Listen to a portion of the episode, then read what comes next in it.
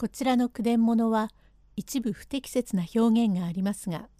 原文を尊重して読みますことをお断りいたします。鏡ヶ池三竿の松影第4編第12回後半にお雪と東蔵が再び玄中を訪ねて悪事を責めますが相変わらず玄中は嘘をつきます。用語解説池太い呆れるほど図太いということ。おゆきはいごめんなさい。玄中どなたですか？私だよ。と腹立ち紛れ案内もなくずっと奥へ通る。玄中これはよくまあお帰り。今晩はぜひご一泊に相なりますことと存じておりましたが実は5年この方お目にかからず日々どうされましたかと心配しておりましたが図らず今日おいでのところすぐお帰りで残念に存じておるところへまたおいでになりまことにありがたい。さあさあまあこちらへ。はいお前のような汚れたうちには止まりませんよ。はい私だって神がついておりますよ。嘘を言うにも大概に程がある。立派なところへ縁づけたなどと大層なことを言いなすっても尻からはげる。皆こしらえごと人の娘をどこへやんなすった。さあ言いなさい。ああ申しお姉様大層ご立腹のご様子だが先ほども申し上げた通り川口の農家へ縁づけたに相違ありません。ええおとぼけでない。私の娘を吉原へなぜ女郎に売りなすった？これはまたさようなことを誰からお聞きなされました？あれま白々しい。と言いながら怒りに任せ拳を上げて二つ三つ玄中の頭をぶつ。あいたたあいたたこれはご長着であなたはよほどご立腹の様子でありますが玄中手前はこれこれの咎があるとおっしゃってくだされば時義によっては幾重にもお詫びをいたさんものでもないがあなたは手前家内の兄嫁のことなれば決してお手迎えはいたしません。ただ幾重にもお詫びを申し上げます。なぜ無沙汰で私の娘を女郎に売ったかその訳を聞きましょう。何女郎に売った売ったとおっしゃるがどういうわけで誰からさようなことを聞き込みなされましたか？嘘ばかりついて、やれ、孫は葛西の小岩村の分吉方へ里にやったのと、嘘も大概に押しなさい、バカバカしい。菊が離縁になる時も手当として金子を受け取り、また治兵衛が感動になって、お前のもとへ訪ねてきた時は、お前は無慈悲にも治兵衛の胸ぐらを取って雪の中へ突き出してさ。治兵衛が柔和だからいいが他の者ならお前は切り殺されてしまうのだ。また川口の名主のところには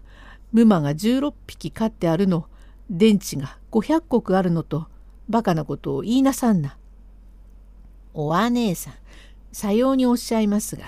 手前は川口の名主にお菊を縁づけたに相違はござらんがそれをいろいろおっしゃるは誰かさようのことを言いましたやつがございましょう。ええ白々しい。お前のようなやつは瓶の毛を一本一本引き抜いても腹は言えん。さっさと娘を返しておくれ。これはどうしたわけでさようなことをおっしゃってご疑念を被りましたか。決してさようなことではないという証拠をご覧に入れましょう。またしてもその言い抜け娘は吉原の松葉屋で小松と呼び苦界に沈んでいるそうだがやっぱりお前の口車で治兵衛のためだと言いくるめ女郎に売った身代もお前が取ったでありましょうがな。さっきここから帰りがけに小網町で治兵衛に出会い残らず様子は聞きました。と言われて玄中心の内にさてはおゆきが帰り道にて治兵衛に残らず我が悪事を聞いてすぐさま立ち返りしようと思えどそぶりを顔にも出さずふん悪いやつあの治兵衛めがまたあなたを騙そうと思いさような難題を工夫してこの玄中に罪を負わそうという不埒至極という玄中の方をおゆきは怒りてつねり上げるに「あいたあいたおつねりなさるとはけしからん。たとえ治兵衛があなたに何と申すとも僕の身に取り一点の曇りがなければ平気でござるがあなたは何を証拠にさようなことをおっしゃりますか？ええたけだけし証拠呼ばわりこれを見ろ」とお菊の手から治兵衛にやったる手紙を投げ出すに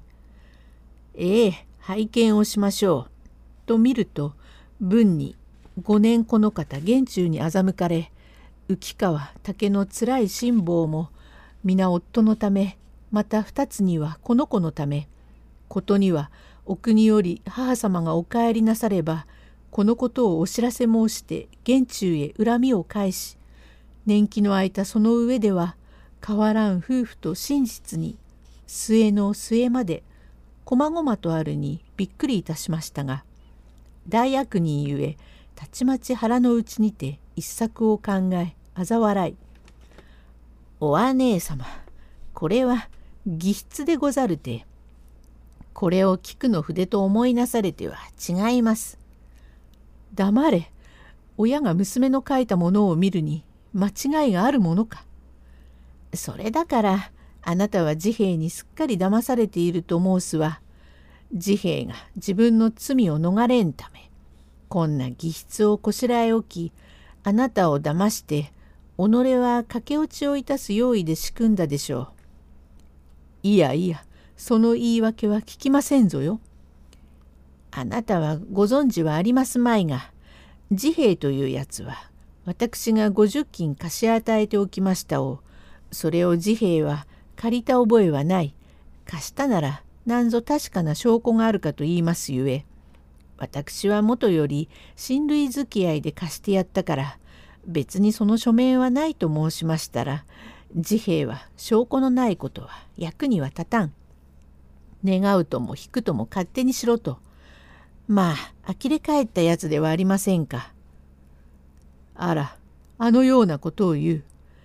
それも皆治兵衛から聞きました。どうもどうもお前のようなふてぶてしい人。と言いながら玄中の胸ぐら取って小突きながら「東蔵や東蔵やお前小網町へ行って川辺文之進にすぐに来てくださいましと呼んできておくれ」。へえかしこまりました」と一足に迎えに参りました様子に玄中密かに思いますにはあの川辺文之進というやつはまだ顔は見知らねどもなかなかこれは手堅いとさすがの悪党玄中もどぎついて「それじゃあこういたしましょう。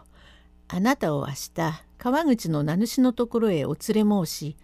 菊がご心臓になっているところを見せましょう。そんなところへ行くには及ばん。吉原へ行けばいつでも会われますから。はい、お前のような人はご心臓のお菅さんも女郎にでも売ったかもしれやしないよ。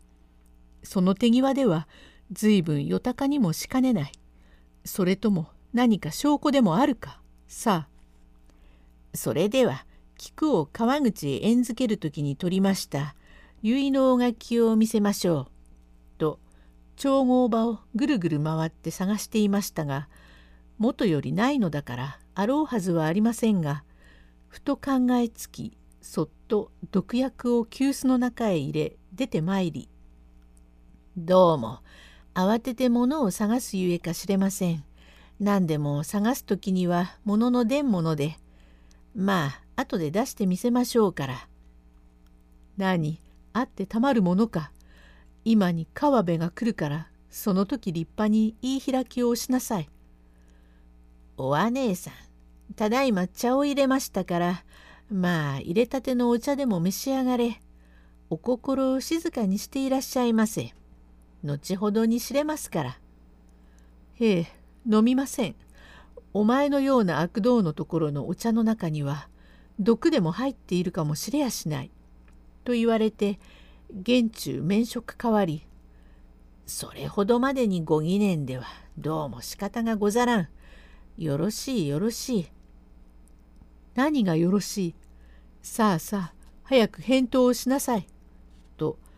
問い詰められて玄中は当惑のあまり後ろの方を見ますると玄関の中の間に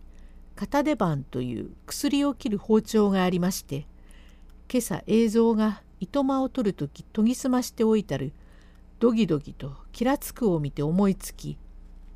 川辺が来てはとても言い訳は立たんから今の間にこのババアをこれで殺してしまおうとそっと後へすざりかの包丁を後ろ手に下げまたお雪の前へずっといざりより「お姉様どうあってもご疑念は晴れませんか？どうしても」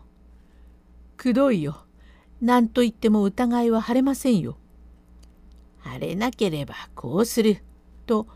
かの片手番の包丁を振り上げさまいやっとお雪の頭脳をめがけ力に任せて切りつくればお雪はキャッと言って倒れますと脳みそと血がダクダク流れ虚空をつかんでのたうち回るに玄中は包丁を目手に携えずっと立ち上がりつつ「この老いぼればばよくこの玄中の顔を長着したな池太いばばあめ」とつぶやきながら戸棚から女房の死骸を入れたるつづらを引きずり出し蓋を開けて女房の死骸の上にお雪の死骸を押し込んでいるところへ友の銅像をかけて帰り「ご神祖様ただいま帰りました小網町へ参りましたところ旦那様はとても今日はお帰りはあるまいとおっしゃってお先へお帰りになりました。玄中さようかいご神祖様は深川の富岡八幡様へお参りにいらした。ええ先ほどのお掛け合いはどうなりましたか？いやもうだんだんとお姉様へお話をしたところが治兵衛の嘘がお分かりになりすまないとおっしゃってお気がすっかり解けたとさ。へえそうでございますか。ああお茶一つお上がり。あのような顔をして治兵衛と申す者は嘘をつきますかね。そうだよ。ごく嘘つきだ。あいつには俺もひどい目にあった。へえ色白で優しい顔をしていながらへえ。俺もうっかりと騙されたよ。ご神祖様はすっかりとお気が晴れ今晩は現中宅へ一泊するとおっしゃっているところへ女中が帰ってきたから八幡へお参りなすった。さようならようございます。どうも人は知れないものですね。それじゃあご神祖様はすぐにお帰りでございましょうか。ああ今にお帰りだろう。だが見なさいあの治兵衛は一旦江島屋の養子になったが追い出され今では紙くずかいになったのを見ても知れるじゃねえか。さようでございますね。おいたたどうもうん腹痛がいたしますがうん何かお薬はございますまいか？腹痛がいたすか？腹痛にはやっぱり茶がよろしい。と残りの毒薬をまたも茶碗についで銅像の前へ出し「これを飲みな」「なるほど。腹の痛いにはお茶がよろしゅうございますか。どうも素人猟犬ではわからないものであいたあいた。うーん」とばかりにもだえ苦しみ目口鼻の七血から血がだらだらと流れ出す。そのうちに毒が体中へ回ると節々が紫色のまだらに変わると苦しみもがきのたうち回るを玄中が片足上げて胸のあたりをどうとける。蹴られて遠ぞあっと声を上げるはずみにガーッと血へどを吐き身を震わしそのまま息は絶えましたが玄中は独り言こうやっておけば気遣いはないが何しろ困ったことには一度に三人死人ができたからとてもつづらには入れきらずと言ってこうやっておけば今にこの家を買い手が来ても売ることはできず困ったことだ。と腕駒抜き師がよしよしと言いながら台所からたくわんだるを取り出し中の大根を皆出してしまい死骸の着物を剥ぎ裸にして樽の中へ押し込みこの着物はくず屋にばらしてもいくらかになるとあくまでも募る極悪非道なんとひどいやつでございます。これから友の臨蔵を呼びにやり